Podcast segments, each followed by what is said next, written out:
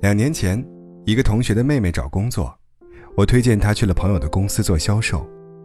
去年我特意问过一次，朋友说小姑娘很灵，干得不错，我还挺开心的。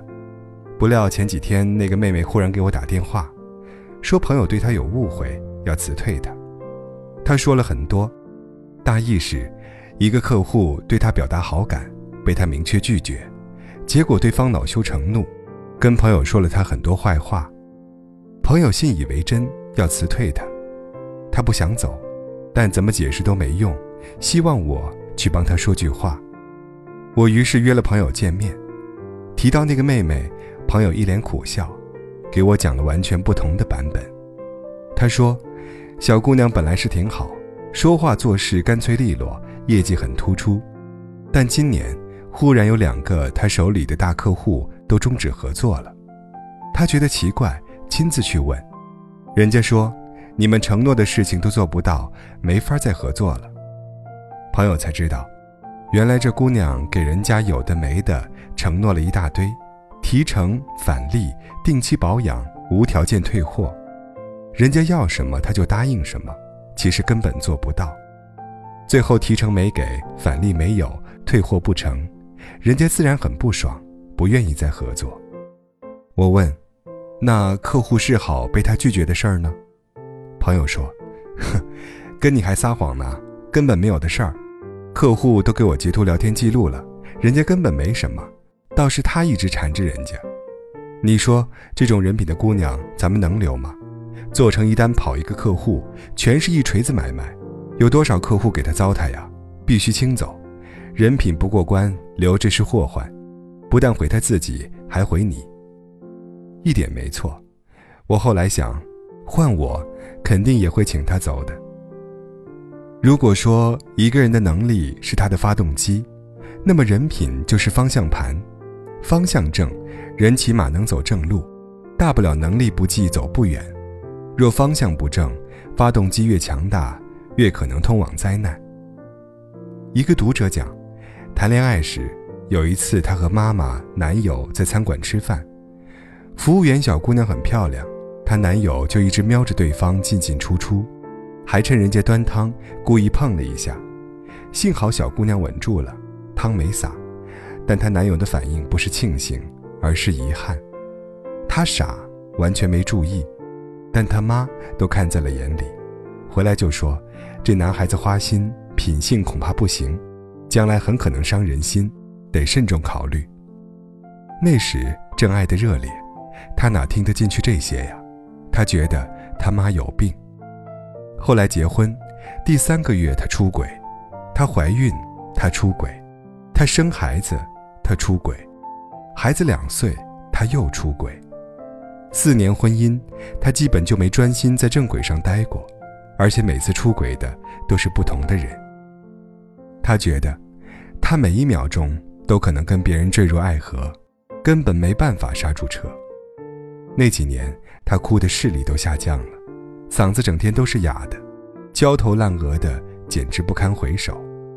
最后，他终于在无数次崩溃之后死了心，离了婚，带着孩子搬回娘家那天，他看着老妈一脸憔悴，却还强作笑颜，内心特别歉疚，特别后悔当初没听妈妈的话。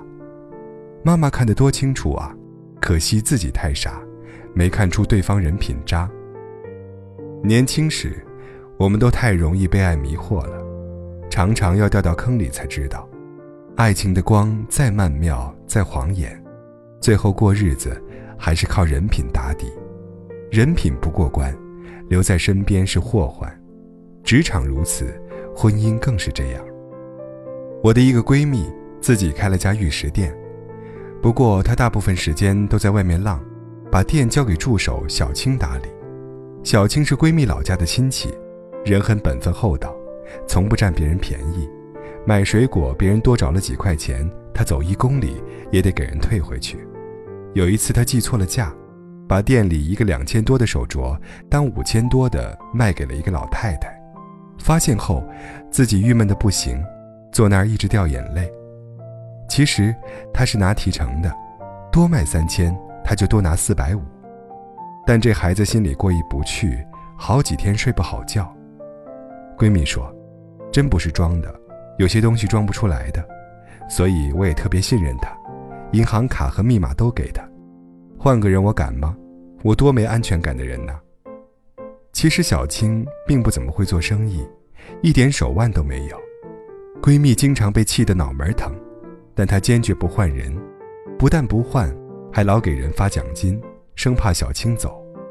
当然，店开久了。老顾客了解了小青的为人，也很认她，愿意来她这儿买，所以他们生意还挺好的。有一回，我和闺蜜喝茶，喝到一半，她忽然想起什么来，火急火燎打电话嘱咐小青：“哎，今天我表姐去店里，你注意点啊。”是她亲姨家的姐姐，人不太行，有次去店里，居然顺了一条项链走。表姐在家没事儿干，说了好几次。要去帮忙看店，但闺蜜可不干。虽然表姐比小青亲戚近多了，人又灵活，但是不放心呢。人品不行，一票否决。这可能也是大部分人做决定时的本能。越事关重大，越是如此。只是很奇怪，你有没有发现，人们喜欢一边推崇好人品，一边暗自嘲讽好人傻。买东西被多找了钱，非得退给人家的。卖东西，老老实实的告诉别人缺点的；给别人帮忙有八分力气，绝不出七分的；总是规规矩矩排队，绝不插队的；朋友聚会老是抢着买单的。如果你是这种人，多半被亲人点过脑门儿，怎么那么傻呀你？你说你在攒人品，别人多半嗤之以鼻。人品值多少钱呢？这里要插播一个故事。巴菲特曾经收购过美国一家债券公司，四年后，这家公司卷入一桩交易丑闻。